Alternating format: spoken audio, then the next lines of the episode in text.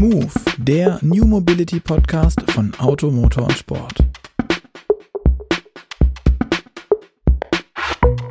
Herzlich willkommen bei Move, dem New Mobility Podcast von Auto, Motor und Sport. Mein Name ist Gerd Stegmeier und ich begrüße heute an meiner Seite nicht Luca Leicht, der sich im Elternurlaub befindet. Na, man sollte sagen Erziehungszeit. Ähm, der wird also jetzt eine längere Zeit nicht an meiner Seite sein, aber dafür hier bei mir, zumindest virtuell, ist Jochen Knecht, Chefredakteur von Auto, Motor und Sport. Und natürlich haben wir uns auch heute wieder einen Gast eingeladen. Äh, diesmal Maximilian Fichtner. Herr Fichtner, Sie dürfen gleich mal sagen, wer Sie denn sind.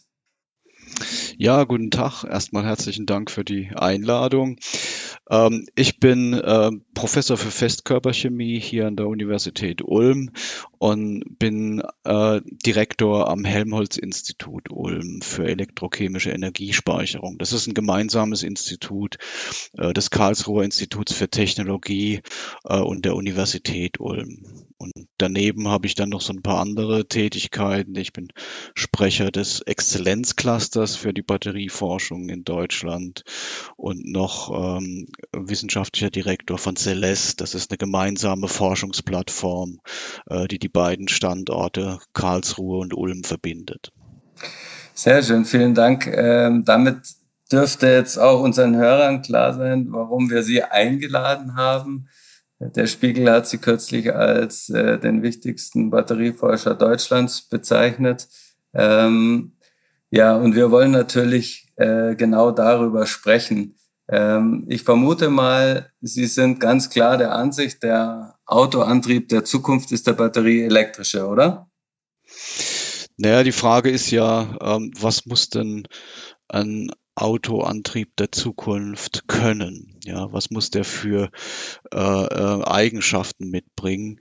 Also ich bin der Meinung, er muss es muss zum ersten Mal eine, eine nachhaltige Perspektive bieten. Er muss sparsam mit der Energie umgehen. Er muss sicher und er muss bezahlbar sein. Und, und wenn wir uns das anschauen, ähm, da müssen wir praktisch die Alternativen, die wir derzeit haben, auf den Prüfstand stellen. Wir haben, wir haben einerseits ähm, den Weg weiter so wie bisher. Ähm, da sieht's wohl so aus, nach den Zahlen, die man jetzt so reinkriegt von den äh, entsprechenden Energiebeobachtern oder Organisationen wie der IEA, dass ab 2025 äh, praktisch die Hälfte unseres Öls aus Fracking und Teersanden kommen muss. Und der Anteil, Würden Sie kurz, Entschuldigung, Herr Richter, wenn ich Sie unterbreche, kurz ja. für die Menschen, äh, die uns zuhören und die nicht wissen, was die IEA ist das nochmal ganz kurz einführen. Okay. Äh, die IEA ist die Internationale Energieagentur mit Sitz in Paris. Die wurde in den 1970er Jahren gegründet von den Erdöl produzierenden und exportierenden Staaten als Reaktion auf die damalige Ölkrise. Das heißt, es ist also die, die, die Organisation der, der äh, Ölproduzenten, kann man sagen. Vielen Dank. Ja, und dann ähm, ist die Frage, ähm, was ist die Perspektive da? Ähm, also man schätzt, dass man bis 2030 etwa 80 Prozent aus diesen äh, nicht konventionellen äh, Quellen ähm, kriegen muss. Und das ist natürlich mit einer Menge Dinge verbunden. Da können wir uns gerne noch drüber unterhalten, aber das ist jetzt, glaube ich, zu viel. Den Begriff Fracking und Teersande haben viele sicher schon gehört. Ähm, die nächste Alternative ist, dass wir weiterhin den Verbrennungsmotor fahren, dann aber auf sogenannte E-Fuels gehen. E-Fuels äh, würden hergestellt aus Kohlendioxid, was man aus der Luft zum Beispiel gewinnen muss, und aus Wasserstoff. Der Wasserstoff, den würde man ähm, idealerweise äh, mit grünem Strom durch Elektrolyse gewinnen.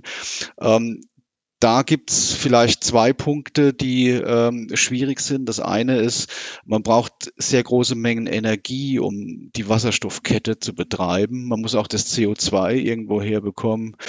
Und die Herstellung von so einem äh, äh, Kraftstoff ist zusätzlich auch noch mit äh, Verlusten verbunden, also der eigentliche chemische Prozess, äh, sodass am Ende äh, man viel, viel mehr Energie einsetzen muss, als wenn man die Energie, jetzt die elektrische Energie direkt verwenden würde. Äh, Im Aber Augenblick würde so. die Frage? Ja, ja. Entschuldigung, ich, ich, ich, ich, ich breche immer dazwischen in, solche, in solchen Momenten, ähm, Gerne. weil was sie, was, ähm, wir fragen in regelmäßigen Abständen unsere, unsere Leser, welche äh, Antriebsformen denn Zukunft haben. Und natürlich ist es für den Automotorsportleser, der im Kern ähm, sehr gerne sehr viel Auto fährt, eine traumhafte Vorstellung. Ich tanke einfach ähm, synthetische Kraftstoffe oder ich tanke, ähm, ähm ich tanke Wasserstoff nach und alles ja. ist wie früher. Ähm, das heißt, wenn ich, wenn ich, wenn ich sie richtig verstanden habe, da, dagegen würde gar nichts sprechen, wenn wir quasi unendlich viel grünen Strom zur Verfügung hätten. Ähm, das ist ja aber der, der springende Punkt, oder? Äh, es gibt zwei Aspekte. Die, äh, also die, das eine ist tatsächlich ähm, die Frage, welche Konkurrenzsituation werden wir in fünf bis zehn Jahren haben, was grünen Strom angeht. Im Augenblick, das wissen Sie, stellt die ganze deutsche Industrie um auf ähm, mhm. CO2-neutral. Das heißt, wir werden keinen Strom übrig haben. Also das ist eine mhm. Illusion. Ähm, das muss man einfach so sehen. Das nächste ist natürlich, dass Sie beim Verbrennungsmotor nach wie vor auch die Emissionen haben, nicht nur CO2, sondern Sie können rein von der Thermodynamik oder von, von, von der Natur äh, können Sie eigentlich gar nicht vermeiden, dass sie sowas wie NOx und sowas produzieren. Mhm. Und das ist, das ist halt im Augenblick, äh, das sind die, die, die Probleme beim Verbrennungsmotor. Ähm, das nächste ist Wasserstoff. Ähm, hier gilt im Prinzip was ähnliches. Wenn Sie ähm, jetzt Strom aus einem Windrad nehmen und machen damit jetzt erstmal Wasserstoff, den komprimieren sie, dann reinigen sie auf, dann bringen sie zur Tankstelle und haben den dann dort, äh, müssen sie auf 1050 Bar und minus 40 Grad bringen. Ähm, dann ist es ein Riesenaufwand und wenn sie den nochmal tanken und in, de, in der Brennstoffzelle in Strom zurückverwandeln, haben sie am Ende etwa 15 bis 18 Prozent, wenn man es richtig rechnet, äh, der Energie, die sie reingesteckt haben, die aufs Rad geht. Ja. Ähm, im, im Letz-, in der letzten Option, äh, batterieelektrischen Antrieb, haben sie etwa 70 bis 75 Prozent gehen. Äh, und das sind halt Dinge, die man äh, von der Effizienzbetrachtung äh, sich überlegen muss. Also ich nenne Ihnen gerade mal zwei Zahlen. Wenn Sie jetzt alle unsere, ich weiß 47 Millionen Kraftfahrzeuge oder PKWs äh, mit rein elektrischem, batterieelektrischem äh, Antrieb betreiben würden, bräuchten sie etwa 150 Terawattstunden äh, zusätzlich an Energie. Ähm, Im Augenblick äh, ist, ist der gesamte Elektrizitätsmarkt etwa 600 Terawattstunden. Das ist also ein Viertel des jetzigen Verbrauchs, bräuchten wir zusätzlich. Wenn Sie alles auf Wasserstoff betreiben, bräuchten Sie zusätzliche 1000 Terawattstunden. Ähm, und das sehe ich im Augenblick nicht. Und es gibt noch ein paar andere Dinge, da können wir uns auch noch gerne unterhalten, also wie zum Beispiel die die, die, Nutzerfreundlichkeit, das ist einerseits das schnelle Tanken, da haben Sie völlig recht, ähm, aber Sie müssen sich auch mal ähm, die, zum Beispiel die Serviceintervalle von so einem Hyundai Nexo anschauen. Da müssen Sie halt aus Sicherheitsgründen alle 10.000 Kilometer in die Werkstatt und müssen das Generalcheck lassen. Äh, und das sind Sachen, die haben Sie halt mit einem rein batterieelektrischen Antrieb nicht. Ich fahre selber seit vier Jahren. Ich war die letzten 200.000 Kilometer nicht in der Werkstatt. Dürfen wir neugierig fragen, was ich für ein elektrisches Auto fahre? Ja, ähm, mittlerweile sind sogar fünf Jahre. Ich bin die ersten drei Jahre mit einem BMW i3 gefahren. Ähm, der hatte noch einen Range Extender, aber das war von der von der Batterie, von der Reichweite her war es eigentlich ziemlich lausig, muss ich sagen. Äh, der hatte irgendwie 220 oder 230 äh, Kilometer Nennreichweite. Im Sommer kam er da auch irgendwo hin. Im Winter hatte ich dann schon Schwierigkeiten, nach Stuttgart und zurückzukommen mit einer reinen Batterieladung von Ulm aus. Ähm, das fand ich keine gute Lösung, obwohl natürlich noch ein Range Extender dabei war. Wir sind dann vor zwei Jahren auf einen Opel Ampera umgestiegen, Opel Ampera E, mhm. und der hat 400 Kilometer und für mich reicht das völlig aus, muss ich sagen. Also das ist, eine, ist ein wunderschönes Fahren auch. Ja. Ich muss gestehen, ich habe äh, privat noch einen, äh, einen Sportwagen, Alpha Spider. Und jedes Mal, wenn ich, wenn ich länger elektrisch gefahren bin und setze mich in meinen schönen Spider, denke ich, Mann, Mann, was für eine Ölmühle. Ja. Und wo man dann erstmal auf 3000 Umdrehungen hochkommen muss, damit da was geht. Und äh, wenn ich bei dem braven, biederen äh, Ampera E bei 50 km/h aus Versehen mal richtig aufs Gaspedal dreht, dann drehen die Räder durch. Mhm. Ja. Äh, und, und dann habe ich eben dieses lautlose Segeln äh, über die Landschaft, was halt auch unglaublich entspannend und schön ist, muss man halt auch ja. sagen. Darf ich kurz fragen, welches Baujahr der Spider hat? Der Spider ist Baujahr 2000. Okay. Sie sind hier bei Automotorsport, das ist ganz wichtig. Mo Mo Modell 916, wenn es es genauer ja. interessiert. Ja. ja. Das ist noch einer der schönen. Ja, ja dann verstehe ich auch durchaus den Vergleich. Ähm, ja, Ölmühle ähm, klingt auch tatsächlich so. Ich glaube, der Kollege Knecht äh, hat auch immer mal wieder den Eindruck, wenn er umsteigt aus Elektroautos auf äh, Verbrennungsmotoren betriebene, dass da äh, irgendwie was kaputt ist oder so, weil es so laut ist. ähm, Na, in, in, in, der Tat ist es das, was mich wirklich immer wieder ähm, dann schockiert, auch wenn es natürlich äh, naiv und albern ist. Nach so einem Wochenende elektrisch, ich bin letztes Wochenende 1000 Kilometer elektrisch gefahren, äh, mit einem äh, Hyundai e-Kona, ähm, ja. Quatsch gar nicht wahr, es war ein e-Niro. Ähm, wenn man dann in einem Verbrenner irgendwo einen Berg runterfährt und dieses Auto rekuperiert nicht, da denkst du sofort, was für eine Verschwendung. Das wollte ich jetzt ganze, auch gerade sagen. Wo geht denn diese ganze schöne Energie hin? ähm, und das ist das und also ich bin überzeugter Autofahrer und auch gerne Schnellfahrer und fahre viel zu lange schon Auto, ähm, um, um, um mich da auch wieder wegkriegen, äh, weg davon zu kriegen. Aber das geht so atemberaubend schnell, dass man sich daran gewöhnt dass man bei, beim Bergabfahren den Akku wieder voll macht, zumindest so ein bisschen, so, dass, er, dass er das beim Verbrenner so eklatant auffällt, da habe ich, bin ich selber, über mich selbst erschrocken am Anfang. Inzwischen nicht mehr, aber der, am Anfang war das wirklich ähm, die, diese, der, der Aha-Moment, der für mich ähm, das Thema Elektromobilität wahnsinnig attraktiv gemacht hat kann ich voll und ganz unterschreiben. Ich habe auch von anderen gehört, dass es äh, denen ähnlich geht. Ähm, also mich hat es am Anfang irgendwie geschmerzt, ähm, die Vorstellung, dass ich jetzt auf die Bremse trete und, und, und dann die schöne mhm. Energie in Form von Wärme an den Bremsscheiben verpufft. Ja. Mittlerweile genau, gewöhnt man sich dran, aber, aber es ist immer noch äh, störend. Ja. Mhm. Ähm, was mich da interessiert, gerade äh, wenn, wenn wir jetzt mit den Batterieforscher Deutschlands äh, auf, auf den Ohren haben. Wo steht denn die Batterietechnik, die Zelltechnologie heute im Vergleich zu einem Verbrennermotor mit diesen vielen Jahrzehnten Entwicklungsdruck oder ich will es nicht Vorsprung nennen, aber ähm, die Autohersteller denken und entwickeln ja seit vielen Jahrzehnten auf diesem auf dem Thema Verbrenner rum. Wo stehen wir da heute, vielleicht in Deutschland und global mit der Batterie- oder Zellforschung? Ja, ähm, vielleicht vorab noch ein kleines Schmankerl. Ähm, Gerne vor 100 Jahren oder 120 Jahren war die Mehrzahl der zugelassenen Kraftfahrzeuge batterieelektrisch. Ja, das hat sich dann geändert, ähm, nachdem ähm, Ford ähm, den elektrischen Anlasser erfunden hat, äh, wo man dann nicht mehr vorne mit diesem Schwungrad das Ding ankurbeln musste und dann ging's ging, ging's äh, nach vorne. Damals mhm. war schon die Batterie das Problem. Ne? Die hatten Bleibatterien mhm. und die haben eben keine große Reichweite gehabt.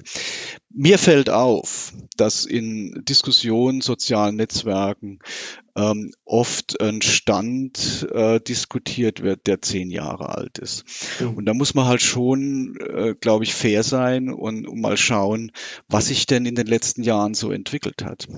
Also bei, gerade bei der Lithium-Ionen-Batterie ist es ja so, dass wir in den letzten äh, zehn Jahren haben wir eine Verdoppelung bis eine Verdreifachung der Kapazität erreicht und eine Senkung äh, der Kosten um Faktor 8 acht bis zehn. Und das setzt sich weiter fort. Im Augenblick haben wir, äh, ich würde mal sagen, noch, noch folgende Dinge vor uns. Äh, wir müssen die Speicherkapazität noch ein bisschen erhöhen, nicht mehr viel. Also wir sind fast dort, würde ich mal sagen. Ähm, wir müssen ähm, die Sicherheit vielleicht noch weiter verbessern. Und wir müssen die Kosten senken und, und die Materialien auf eine nachhaltigere Basis stellen. Das sind so die Aufgaben, die noch vor uns liegen.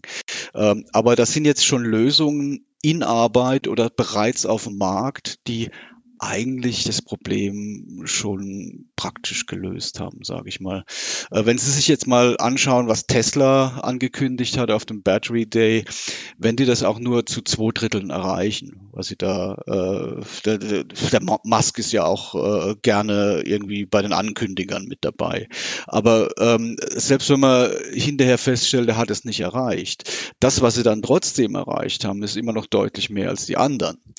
Und ähm, wenn das hier so kommt, dann haben wir in zwei, drei Jahren eine Batterie, die, ähm, sagen wir, 700, 800 Kilometer Reichweite äh, bringt.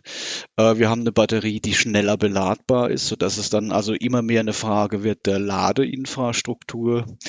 Äh, und wir werden eine Batterie haben, die äh, uns erlaubt, ein Mittel- bis Oberklassefahrzeug für um die 20.000 Euro anzubieten. Mhm. Es wird dann praktisch keinen Grund mehr geben, auf den Verbrenner zu gehen. Würden Sie das auch in dem Zusammenhang sehen, dass selbst Elon Musk jetzt von seinen Verbesserungen erst in drei Jahren spricht? Also sind wir dann in drei Jahren nicht vielleicht mit den deutschen äh, Herstellern auf einem ähnlichen Niveau oder ist das ausgeschlossen? Ähm, da, dazu muss man sich anschauen, was er eigentlich angekündigt hat. Ähm, die, die Fortschritte, ähm, die er angekündigt hat, sind ja keine äh, sagen wir, sind ja keine Einzelposten, sondern das ist eine Verkettung von Maßnahmen entlang der gesamten Forschungs- und Entwicklungskette. Ich bin nicht so überzeugt von der Batteriechemie, die er vorgestellt hat. Ähm, mhm. Da sehe ich noch ein paar Probleme. Da weiß ich noch nicht, wie sie das lösen wollen. Aber selbst wenn sie das nicht schaffen, sind sie durch konstruktive Maßnahmen schon in der Lage, äh, 20 bis 30 Prozent Verbesserung zu erreichen. Und einer der zentralen Punkte dabei ist das neue Zelldesign. Äh, man muss sich das so vorstellen. Ähm, Tesla hat bisher äh, die sogenannten 18650er und die äh, 21700er Zellen verwendet. Das sind Rundzellen, so ähnlich wie wir sie in, in, einer, in einer Taschenlampe haben. Ja, also so kann man, kann man sich die vorstellen, vielleicht ein bisschen größer. Ähm, und das Format haben die jetzt aufgebohrt äh, zu der Größe von einer kleinen Bierdose. Ähm, das würde man normalerweise nicht machen. Äh, einfach aus folgendem Grund. Äh, wenn Sie in so eine, so eine Zelle reinschauen, da sehen Sie, da ist äh, so, so, ein, so ein langes Metallfolienband aufgewickelt als so eine Rolle. Äh, und auf diesem Metallfolienband, äh, das ist der sogenannte Stromableiter, da ist das eigentliche Speichermaterial als Paste aufgetragen. Und ganz am Ende ist so eine kleine Lasche und da geht der ganze Strom rein und wieder raus, also über diese gesamte Wicklung. Ähm, das Problem ist dabei, wenn Sie da riesige Ströme beim Beladen reinschicken oder beim Entladen, wenn Sie Gas geben, dann erhitzt sich das Ganze, weil da einfach ein elektrischer Widerstand da ist, der das Ganze erwärmt. Ähm, und bei so einem großen Format können sie innen drin praktisch nicht kühlen. Also vergessen sie es. Aber was hat Tesla gemacht? Die haben eigentlich was super Einfaches gemacht, äh, haben dabei ein bisschen bei den äh, Supercaps, bei den Superkondensatoren äh, abgespickt und die haben diese ganze Rolle genommen und kontaktieren sie einfach von oben, praktisch von der Seite quer über diese gesamte Rolle. Und dadurch haben sie vielleicht noch 10, 12 Zentimeter Länge und keine 5 Meter mehr auf der Rolle, ähm, die sie mit dem Strom bestreichen müssen. Und da entwickelt sich einfach keine Wärme oder deutlich weniger Wärme mehr. Also wenn man, das, mal, wenn man, wenn man das mal für die, für die Zuhörer übersetzt, ähm, so eine Rundzelle sieht ein bisschen aus wie eine Klopapierrolle. Ja, aufgewickeltes genau. Papier, so. Und was Tesla jetzt gemacht hat, die haben diese Klopapierrolle in kleine Scheibchen geschnitten. Richtig? Nee, äh, also während, äh, während bisher bei diesen Rundzellen praktisch das Ende dieser Klopapierrolle elektrisch kontaktiert wurde genau. und der Strom, Strom durch diese ganze Rolle äh, lief, durch die ganzen Blätter, haben die jetzt einfach von der Seite, da wo das Loch ist, mhm. äh, haben die es geschafft, diese ganze Rolle auf einmal zu kontaktieren. Mhm. Ja. Okay. Und da, dadurch muss, muss der, der Strom nicht mehr durch die ganze Klopapierrolle durch äh, in der Länge, sondern es geht einfach quer äh, über, über die genau. Breite der Klopapierrolle hinweg. Und das, das ist total einfach, ja. Aber die haben sich das patentieren lassen und die werden auch nicht zulassen, dass das ein anderer einfach so macht. Und die kriegen allein durch diese konstruktive Maßnahme, sagen sie, kriegen sie 16 bis 18 Prozent höhere Speicherkapazität. Mhm. Ohne dass sie da in der Chemie oder irgendwas geändert haben. Einfach nur durch die konstruktive Maßnahme. Okay. Und da sieht man auch, dass im Engineering schon noch eine Menge steckt. Mhm. Ähm, und wenn Sie jetzt fragen, wie, wie sehen wir denn die Deutschen dabei? Bei den Deutschen sind wir in einer anderen Situation. Ähm, die Deutschen entwickeln die Zellen und die Batterien in dem Sinne nicht selber, sondern sie lassen sie entwickeln. Das heißt, äh, hier sind auch die, ähm, die Automobilfirmen ein bisschen von dem Zuspiel oder dem Wechselspiel der eigentlichen Zellhersteller abhängig. Äh, und wir wissen mittlerweile alle, dass die auch ihre eigene Agenda haben. Die möchten natürlich auch immer größere Stücke von dem Kuchen äh, haben. Und da muss man gespannt sein, wie offen die sich verhalten. Also wir haben ja in der Vergangenheit mal eine ziemlich große Pleite erlebt, als, ähm, als Bosch mit einem koreanischen Hersteller ähm, Milliardenverträge eingegangen ist und die haben einfach nichts rausgerückt. Und am Ende haben sie das Ganze ja, wieder beenden müssen, weil, weil da einfach zu wenig Informationen geflossen sind. Äh, ich kann das im Augenblick nicht vorhersagen, aber ich kann mir vorstellen, dass die Entwicklungsgeschwindigkeit höher ist, wenn sie alles unter einem Dach haben. Mhm. Ähm, ganz grundsätzlich fand ich, finde ich die Frage auch spannend, ähm, Tesla setzt nach wie vor auf die gerade von Ihnen angesprochenen Rundzellen. Die Dinger, ja. die aussehen wie in einer Taschenlampe. Der Rest der Welt, zumindest in meiner Wahrnehmung, auch in China, ähm, setzt auf Pouch, also auf, auf andere Formen von Zellen. Wo liegt da der Unterschied, beziehungsweise wo sind da die Vor- und die Nachteile? Ja, das, das ist eine sehr gute Frage. Ähm, also Tesla hat ja von vornherein in seinen ersten Fahrzeugen haben die gesagt, wir nehmen kommerziell verfügbare Zellen, die äh, einiges aushalten. Und dann sind die praktisch auf diese Laptop-Zellen gekommen. Mhm. Das sind also so diese Rundzellen und haben den Partner Panasonic dafür gew gewonnen. Ähm, die haben dann um diese Rundzelle herum die, das ganze sogenannte Battery Management System aufgebaut ja, und haben die, die Kühlung und alles, die ganzen Patente, äh, das steckt alles äh, in dieser Peripherie von dieser Rundzelle. Mhm. Ja. Ich bin jetzt zu wenig äh, Tesla-Experte, um sagen zu können, ähm, dass das der Grund ist, weshalb sie weiter auf diesem Format, äh, ähm, dass sie das Format präferieren. Ähm, aber es ist sicher so, dass die äh, Rundzelle ihre auch ihre Vorteile hat. Äh, also damals hatte man ganz klar äh, auch wegen der Speicherkapazität das gemacht. Aber sie haben dann natürlich äh, beim Manufacturing, da haben sie, also bei der, bei der Herstellung, haben sie natürlich völlig andere Fragestellungen, wenn sie da bisher haben die 1400 dieser Rundzellen in verschiedenen Packs dann äh, im Fahrzeugboden drin. Das ist ja auch eine, eine logistische und, und eine, eine ähm, ja, produktionstechnische Aufgabe. Ähm, die anderen haben sie völlig recht, die gehen auf die prismatischen Zellen. Ähm, aber warum Tesla da nach wie vor dabei bleibt, also sie haben jetzt nochmal einen deutlichen Fortschritt erreicht mit dieser großen Zelle. Ähm, ich bin einfach mal gespannt, äh, ob die anderen entsprechend nachziehen können und ob die ähm, da entsprechend konkurrenzfähiges auf den Markt bringen können. Im Augenblick sind sie es eher nicht. Ja, verstehe. Ein spannendes äh, Grundprinzip haben Sie jetzt dabei auch angesprochen, dass Tesla, ähm, und da würde mich noch interessieren, warum Sie jetzt die Zellchemie noch nicht so äh, der Weisheit letzter Schluss finden, aber davor würde mich äh, vor allem interessieren, ähm, es gibt jetzt die zwei Wege, die Batterie zu optimieren. Ich ob, also ich verbessere das Engineering, also so wie es Tesla jetzt mit der Lasche gemacht hat, ähm, ja. was ja eigentlich ein, quasi ein Trick in der Anordnung in der Zelle ist. Ja. Ähm, und natürlich Ähm, wir hatten den großen Sprung bei der Zellchemie mit Lithium. Ähm, gleichzeitig hört man aber auch immer wieder von, von anderen Elementen, die auch noch eine große Rolle spielen könnten. Ähm, wo, wo liegt denn jetzt das größere Potenzial? Also wie werden wir die, die Batterien der Zukunft besser optimieren können? Ja, also generell versucht man ähm, in der Forschung seit langem und jetzt aber auch äh, in der Anwendung schon ähm, sogenannte kritische Elemente aus der Batterie zu verbannen. Ne?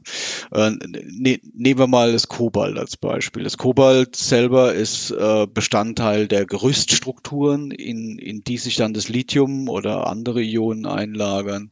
Mhm. Und das, am, am Anfang, die ersten Batterien, die Anfang der 90er auf den Markt kamen, die hatten praktisch 100 Prozent Kobaltoxid in der im Pluspol, in der Kathode.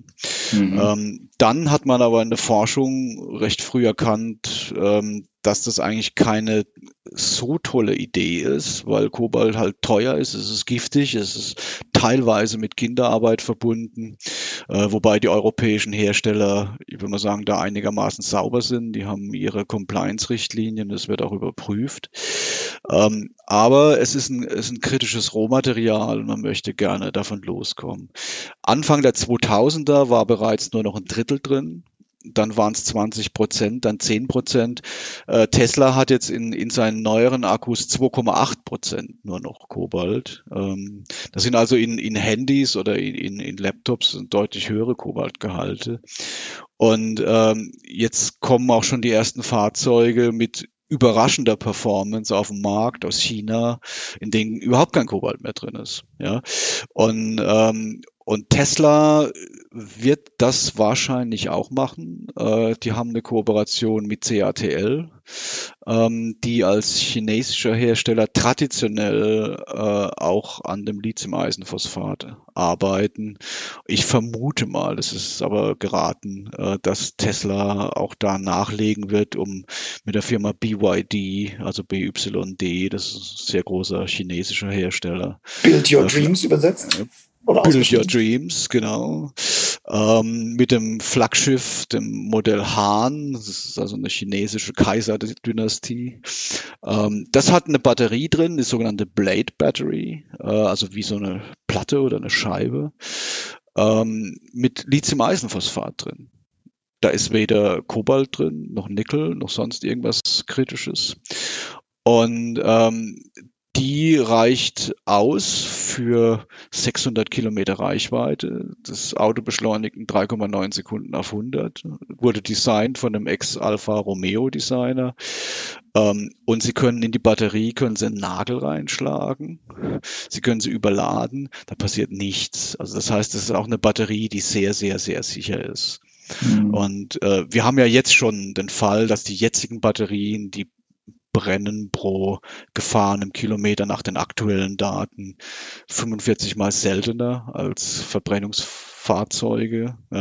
die, die nach den Zulassungszahlen ist etwa ein Faktor 20, also irgendwo da dazwischen kann man sich äh, eine Zahl merken. Das wird sich weiter vergrößern, dieser Abstand, denke ich mal. Wenn, wenn jetzt solche Materialien wie Lithium-Eisenphosphat ins Auto kommen, wenn man das schafft, übers Engineering die Batterie ausreichend kompakt zu machen, dann haben sie eine Batterie, die ist äh, ohne, ohne Rohstoffprobleme, sage ich mal, ohne größere äh, äh, herstellbar, äh, die hat eine langfristige Perspektive. Sie hält sehr lange. Lithium-Eisenphosphat nimmt man für Stationärspeicher im Moment, weil es auch sehr, sehr langlebig ist und sicher. Sie hält sehr lange. Es ist deutlich billiger als diese auf Nickel und Kobalt basierenden Materialien und so weiter. Dann haben sie, und sie, und sie können sie auch schnell beladen. Dann haben sie das Problem Batterien, Anführungszeichen, auch gelöst. Ja. ja. Aber, wir, aber wir müssen in Deutschland darauf warten, dass äh, uns, uns Kattel oder dass uns BYD diese Batterien auch zur Verfügung stellt, weil aktuell produzieren in Deutschland können wir sowas nicht. Richtig, ja. Ähm, es, ist, es ist halt so, äh, ich, wenn man sagen, also jetzt mal, mal provokativ gesprochen, äh, der Vorsprung durch Technik wird im Batteriefahrzeug anders erreicht, als man es bisher gemacht hat. Ne? Ähm, Vorsprung durch Technik wird dadurch äh, erreicht, dass man innovative Ansätze konsequent überprüft und dann auch schnell verfolgt und aufbaut. Oder wenn man es so machen will wie Tesla, dass man halt auch alles in einer Hand behält. Ähm, Tesla verfolgt dabei, wenn man so will, ja so einen Apple-artigen Ansatz, äh, wo sie praktisch alles integriert unter einem Dach mit einer Logik herstellen. Und da kommen sie auch nicht mehr in, in Zielkonflikte mit, äh, mit Zulieferern und so weiter. Und sie sind einfach schneller. Das muss man, muss man mhm. anerkennen. Das heißt aber jetzt, äh, bezogen auf das Prinzip, äh, letztlich ist es so, aus, aus jetzt andere Elemente aus dem Periodensystem zu, zu picken für die Batteriezelle. Es hat eigentlich nur den Zweck, dass man sie sicherer macht und die Leistungsfähigkeit holt man sich dann letztlich über, über das Packaging, über das Engineering. Jein. Äh, also es gibt ähm, durchaus äh, noch andere Alternativen, die in der Forschung oder jetzt auch in der Vermarktung sind, die ersten. Ähm, wir haben jetzt über Kobalt und Nickel gesprochen. Äh, Kobalt ja. und Nickel sind in diesen Gerüststrukturen, in denen sich das Lithium einsortiert. Ähm, man kann aber auch äh, drüber nachdenken, das Lithium zu ersetzen. Ne? Mhm. und die Elemente, die im Augenblick dazu untersucht werden, das ist Natrium, Natrium haben wir praktisch in unbegrenzter Menge im Meersalz zur Verfügung. Das ist ja Kochsalz, Natriumchlorid. Ja. Und ähm, dann Magnesium. Magnesium äh, ist äh, in 50-50 mit Calcium als Carbonat im Mineral Dolomit. Das finden Sie in den südlichen Alpen zum Beispiel. Oder die ganze Schwäbische Alb hier besteht aus Dolomit. Ja, das können Sie praktisch in einem Haus abbauen. Ich in einer hohen schon Konzentration. Immer, dass meine Heimat noch für irgendwas gut ist. Sehen Sie. Und ähm, und, und das halt auch in hoher Konzentration. Und dann gibt es noch andere Elemente wie Aluminium, Calcium und so weiter. Und die sind alle unterschiedlich weit fortgeschritten. Vom mhm. Potenzial her ist es so, dass äh, die Natrium-Ionen-Batterie, die ist der Lithium-Ionen-Batterie am ähnlichsten. Ähm, das sagt man, das ist eine sogenannte Drop-in-Technology. Also da kann man die ganzen Fertigungsverfahren eigentlich übertragen. Ähm, Natriumbatterien haben den Vorteil, dass sie keine kritischen Rohstoffe mehr enthalten. Äh, das heißt, auch diese Gerüststrukturen brauchen dann nicht mehr Kobalt oder Nickel oder sowas oder auch kein Kupfer. Das kann man alles mit häufigen Elementen machen, wie Aluminium, Magnesium und Mangan. Ähm, und ähm, der Nachteil dabei ist allerdings, dass im Augenblick die Natrium-Ionen-Batterie von ihrer Performance noch nicht an die Lithium-Ionen-Batterie ranreicht. Sie ist allerdings auch deutlich jünger. Ne? Die Natrium-Ionen-Batterie, sagen wir mal Größenordnung 10, 15 Jahre. Die Lithium-Ionen-Batterie hat schon über 40 Jahre auf dem Buckel. Ähm, und es kam jetzt kürzlich ein Bericht äh, aus USA, dass jemand äh, die erste Natrium-Ionen-Batterie entwickelt hätte, die angeblich an die Lithium-Ionen-Batterie schon ranreicht. Aber das muss man sich ja immer genau angucken. Also solche Behauptungen gibt es immer wieder. Und da gibt es auch manchmal Dinge, die die Autoren einfach äh, dezent übersehen oder weggelassen haben. Äh, aber sie rückt näher, sagen wir mal so. Äh, bei allen anderen, äh, Magnesium zum Beispiel, ist es so, da haben wir das Potenzial, äh, die Batterie noch kleiner zu machen als die äh, Lithium-Ionen-Batterie. Ne? Da ist also durchaus Potenzial drin, äh, die äh, Bauteile tatsächlich kompakter zu machen. Aber da, da sind wir noch im Forschungsstadium. Ähm, die Lebensdauer von solchen Systemen ist noch nicht ausreichend und äh, der Wirkungsgrad ist auch noch nicht so doll. Ähm, wir haben im Augenblick noch Verluste und, und der Wirkungsgrad ist im Augenblick nicht besser als der von der Bleibatterie zum Beispiel. Und ähm, da muss einfach noch gearbeitet werden, bis sowas tatsächlich mal marktreif ist. Aber das Potenzial, und das war auch Ihre Frage, das Potenzial ist da, nochmal weitere Verbesserungen, insbesondere in der Kompaktheit zu erreichen. Ob die Batterien dann auch so schnell sein werden äh, wie eine Lithium-Ionen-Batterie, das sehe ich unter Umständen bei der Natrium-Ionen-Batterie, bei der Magnesium- oder Calcium-Ionen-Batterie sehe ich das noch nicht. Da müssen wir okay. noch äh, was, was finden, um das schneller und, zu machen. Und was waren jetzt nochmal ähm, die Punkte, die Sie bei der Zellchemie von Tesla, wie Sie sie vorgestellt haben, gestört haben? Ähm, Tesla hat gesagt, ähm, sie würden bei der Anode, das ist also der Minuspol, äh, eine, komplette Änderung des Speicherprinzips äh, etablieren. Ähm, man muss sich das so vorstellen. Ähm, die Anode im geladenen Zustand ähm, wäre idealerweise reines Lithium äh, Lithiummetall.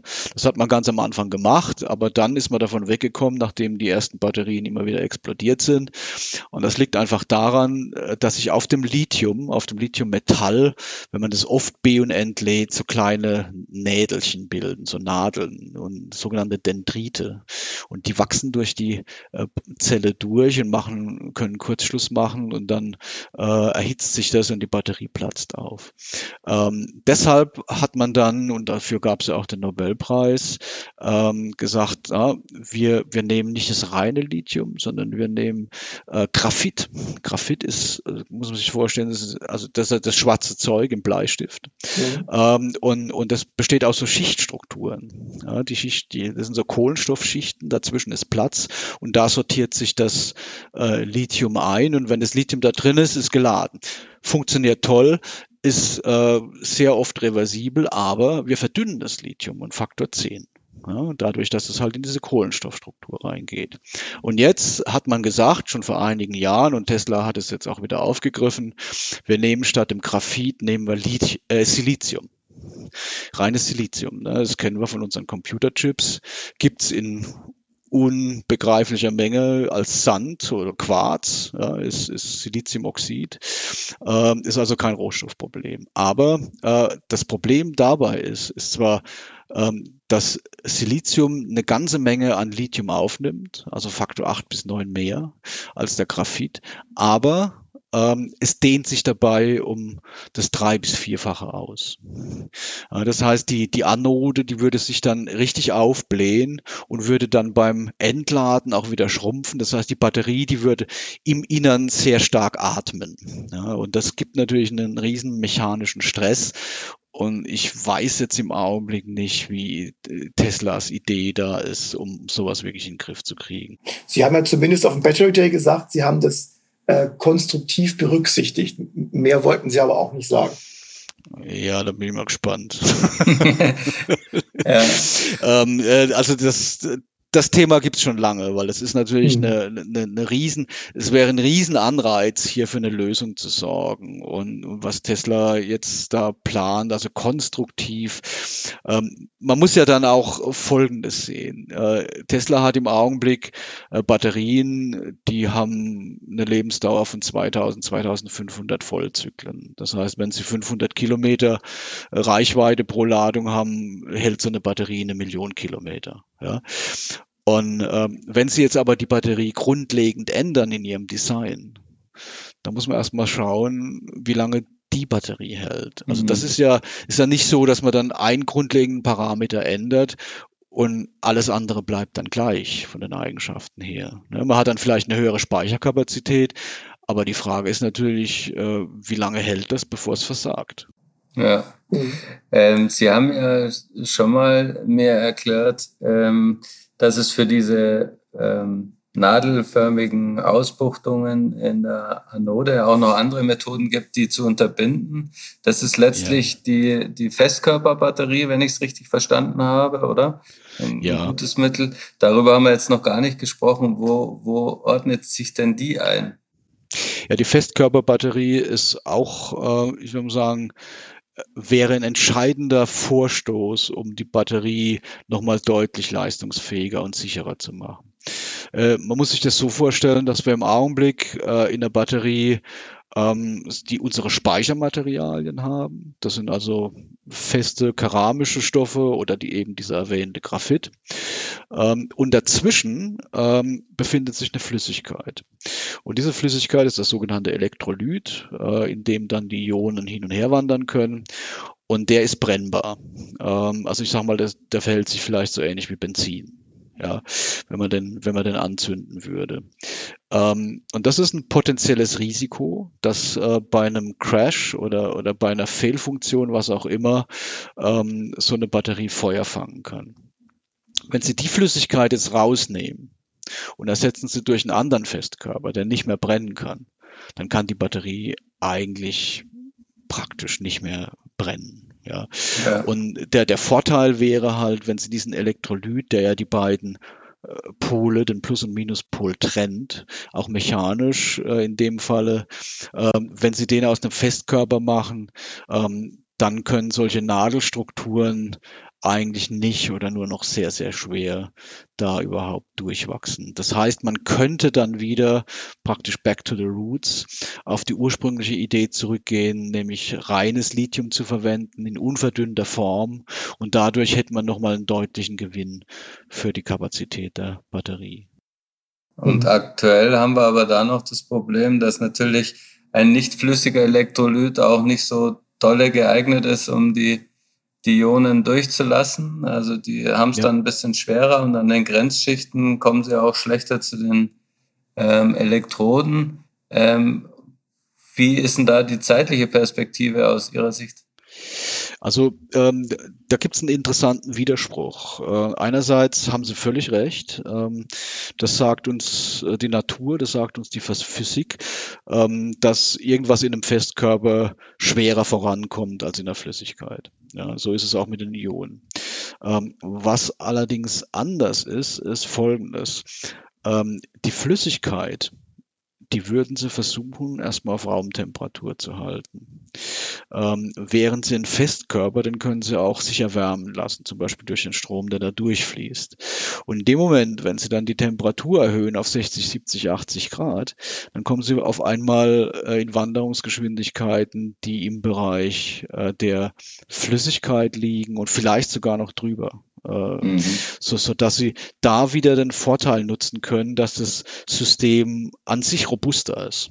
Ja. Und, ja. und, und dadurch können sie diesen äh, offensichtlichen oder anscheinenden Nachteil wieder wettmachen.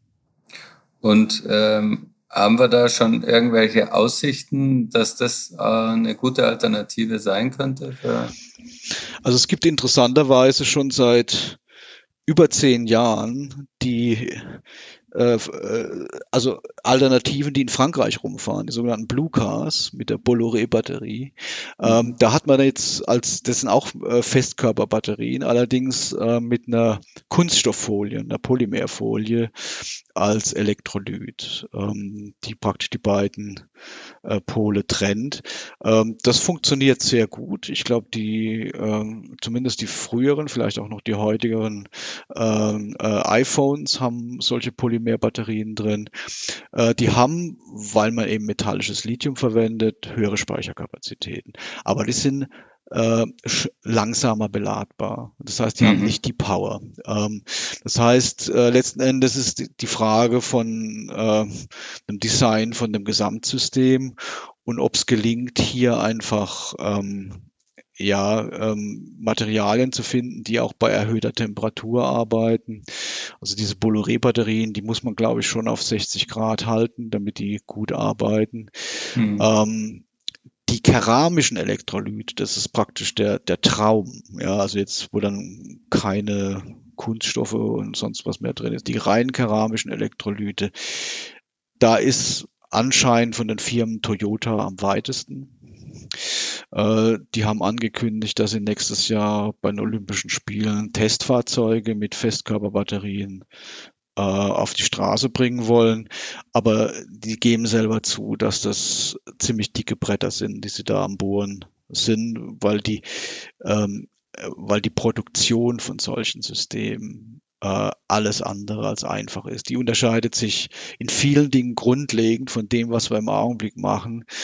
Und äh, es gibt viel mehr Fallstricke, die einem zu äh, am Ende zu einer defekten Zelle äh, führen. Das heißt, es ist alles andere als einfach, so eine komplett keramische Batterie in einer Größe von einer, von einer DIN A4-Seite oder sowas äh, herzustellen.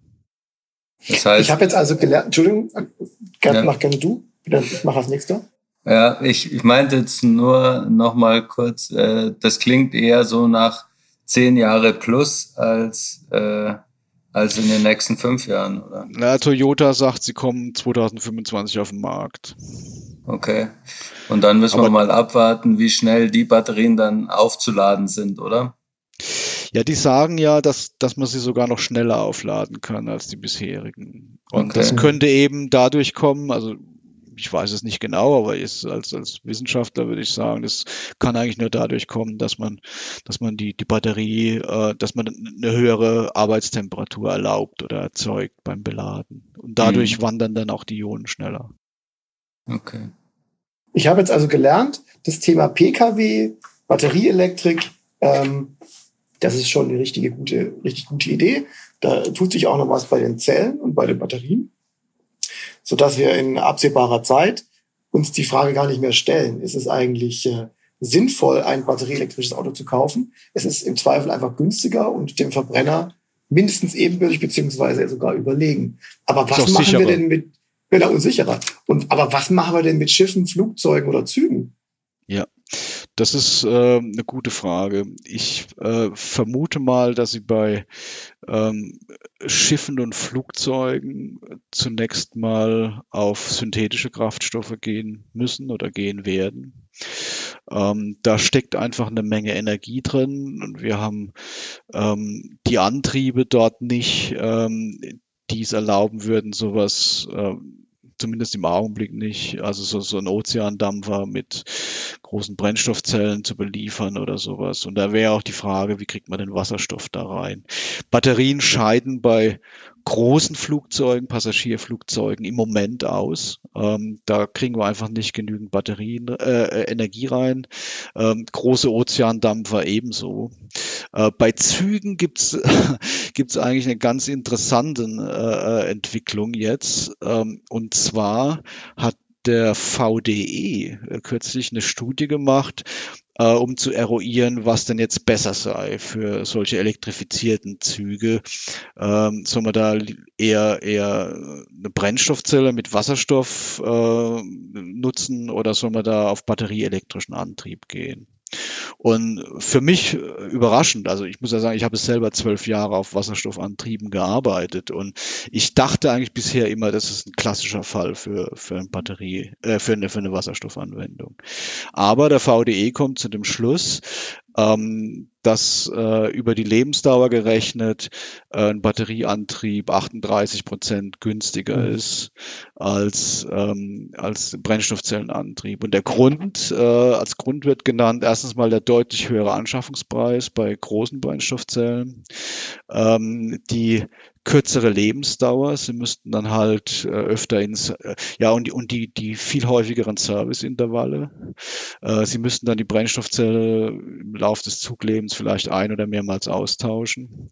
Und dann auch der Kraftstoffpreis, der kommt dann, es kommt dann alles äh, mit dazu und am Ende sagen sie, naja, äh, Brennstoffzelle macht da eigentlich keinen Sinn. Mhm. Spannend. Aber für die Und anderen würde ich sehr, ja, LKWs, das ist eine gute Frage. ich finde die Idee ehrlich gesagt gar nicht schlecht, auf, auf der Autobahn so Oberleitungen zu haben und dann mit einer Batterie die letzten paar Kilometer über Land zu fahren. Ähm, ob das Sinn macht, ein LKW von A bis Z mit einer großen Batterie zu betreiben, weiß ich nicht. Also im Augenblick äh, ist es, glaube ich, ziemlich aufwendig.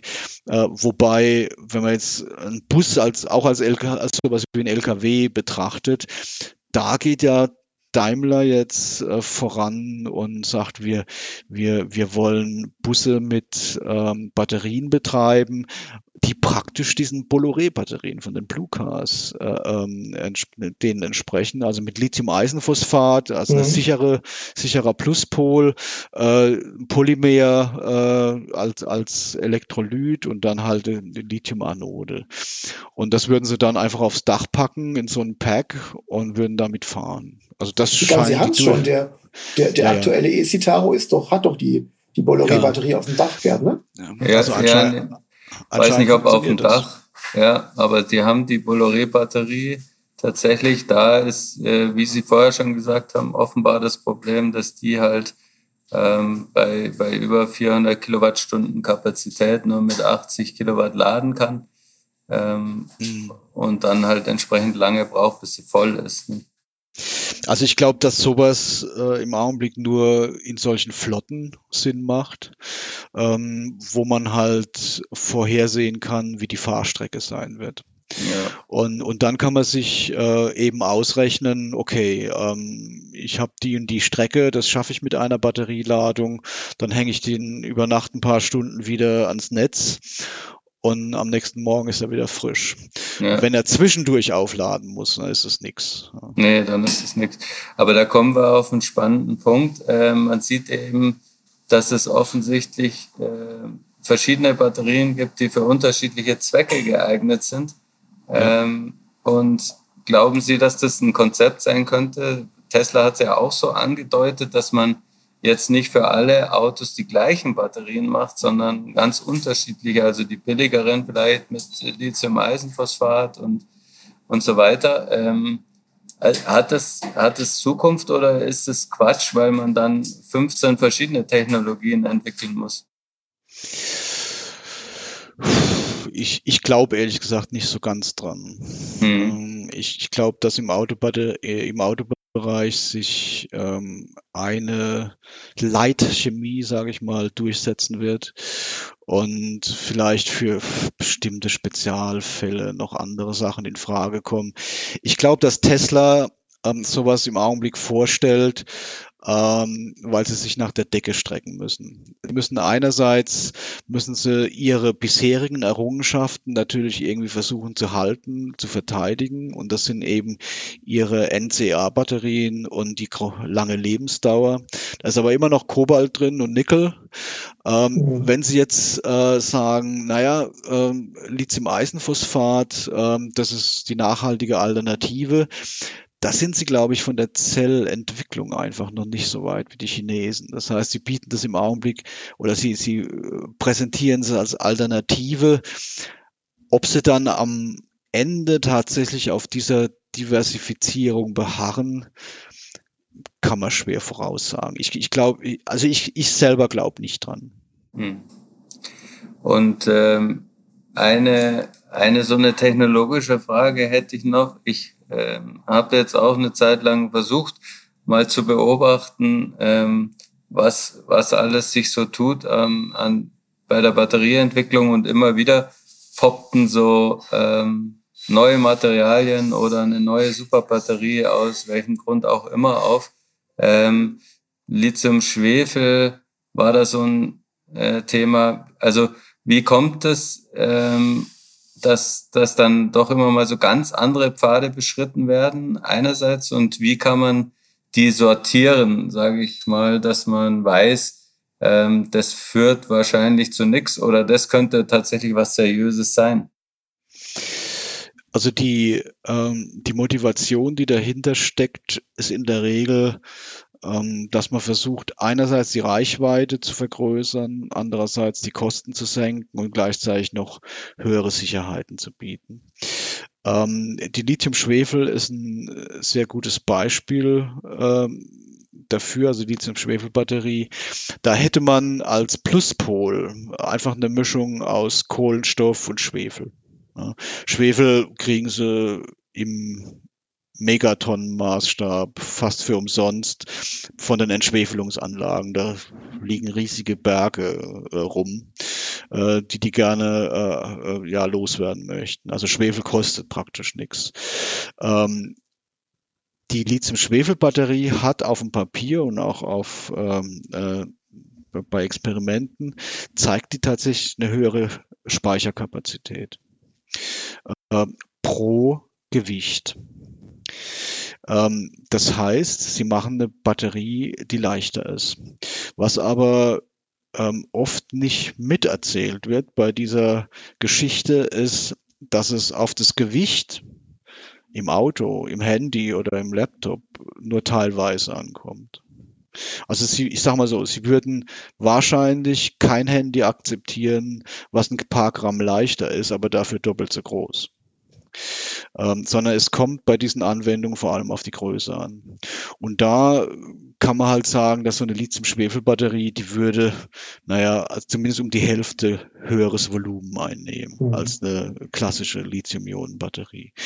Und das äh, macht die Lithium-Schwefel-Batterie interessant für ähm, luftgetragene Anwendungen, also wie Drohnen oder vielleicht auch äh, in Flugzeugen als Assistenz, aber für äh, PKWs oder, oder Handys oder Laptops oder sowas sehe ich es im Augenblick nicht. Ja, es gibt dann leider auch immer wieder irreführende Meldungen in der Presse, wo man dann sagt, ja, die hat jetzt eine viel höhere Speicherkapazität, aber dann wird halt nicht erklärt, ähm, was für eine Speicherkapazität das ist. Ne? Und dann wird dann gleich gesagt, ja, wir haben jetzt einen super Akku und da kann man 1000 Kilometer fahren. Ja gut, äh, vom Gewicht her ja, aber der wäre halt deutlich größer und dann würden sie nicht in ein Auto einbauen. Ja. Also, also der, der 1000 Kilometer Akku, 1000 Kilometer Batterie wird aus Ihrer Sicht Lithium-Ionen sein, oder? So wie es aussieht, ja. Okay. Also die, die Fortschritte sind halt, äh, wenn Sie sich das anschauen, die, die Dynamik äh, in der Batterieentwicklung, das ist eine völlig andere als die äh, in den anderen Bereichen, sei es jetzt klassische Verbrennerentwicklung oder, oder Wasserstoffantriebe äh, äh, oder sowas. Ähm, da, da tut sich was, es tut sich aber nicht viel. Es liegt auch zum Teil an natürlichen Barrieren, die man auch nicht einfach so überwinden kann. Da hat die Natur was dagegen. Und, und in, der, in der Batterie findet man eben immer wieder neue Ideen, um solche Sachen äh, gangbar zu machen. Und vorhin war noch die Frage, auf was kommt es denn jetzt an? Äh, kommt es jetzt auf die Batteriechemie an oder auf das Engineering? Mhm. Und das ist eine äh, sehr spannende Frage, ähm, weil wenn Sie sich so eine Batterie mal anschauen, nehmen die mal auseinander, da werden Sie feststellen, dass die Batterie eigentlich nur zu 25 bis 30 Prozent aus dem eigentlichen Speichermaterial besteht. Der Rest sind diese erwähnten Ableiterfolien, also diese Klo, Papierrolle, ja, äh, oder äh, die Anschlüsse oder der Elektrolyt oder leitfähige Kohlenstoffzusätze oder das Gehäuse, ja, die Verpackung und alles. Äh, das macht 70 bis 75 Prozent aus. Das heißt auch, wenn Sie jetzt 30 Prozent Aktivmaterialien haben und davon ist, sagen wir mal, 15 äh, Prozent Pluspol, 15 Prozent Minuspol, wenn Sie jetzt am Pluspol eine Verbesserung um 100 Prozent erreichen, macht es in der Gesamtbatterie 8 Prozent aus. Weil der mhm. Effekt verdünnt wird durch diese äh, toten Materialien, die außenrum sind. Das heißt aber umgekehrt, und da hat jetzt Tesla angesetzt, äh, dass man über das Engineering Engineering dieses großen Hebels äh, von diesen Inertmaterialien, dass man damit auch eine Menge erreichen kann. Und das haben wir schon gesehen in der Vergangenheit. Nehmen Sie den BMW i3 zum Beispiel. Äh, dessen Batterie ist in der ersten Generation, der hat, die hatte ja nur die Hälfte oder zwei Drittel der Reichweite von der zweiten Generation. Und das, obwohl weder die Batteriechemie sich geändert hat, noch äh, die Baugröße der Batterie. Das war mhm. alles nur Engineering. Also man kann, also die Antwort ist, man kann über das Engineering eine ganze Menge erreichen, weil da hat man einen größeren Hebel. Ja, sehr gut. Ähm, ich würde sagen, das waren super spannende Einblicke, ähm, was uns da erwartet in der nächsten Zeit, in der nahen Zukunft und auch in der fernen, was äh, Batterien angeht. Ich sage jetzt schon mal ganz herzlichen Dank dafür. Ich bedanke ähm, mich für die Einladung. Wir entlassen Sie aber auch nicht ähm, ehe wir mit Ihnen das äh, übliche Programm gemacht haben. Das endet äh, nämlich immer bei uns mit A-B-Fragen. Die okay. würde ich Ihnen jetzt einfach äh, schnell stellen und Sie können eine der beiden Alternativen, die in Aussicht gestellt sind, auswählen. Sollten auch jetzt gar nicht ähm, viel mehr als diese Alternative dann nennen in der Antwort. Ähm, wenn es dann aber mal unentscheidbar wird, dürft Sie gern auch etwas mehr sagen. Okay. Also ich beginne mal. Streamingdienst oder CD und Schallplatte? Streamingdienst. Fahrrad oder E-Bike? Fahrrad. E-Scooter oder zu Fuß gehen? Au. Äh, in der Praxis zu Fuß gehen, äh, perspektivisch vielleicht E-Scooter. Okay. Ähm, beim Auto Sharing oder besitzen? Sharing eigentlich. Okay. Ich, ich mag Eig das eigentlich sehr gerne.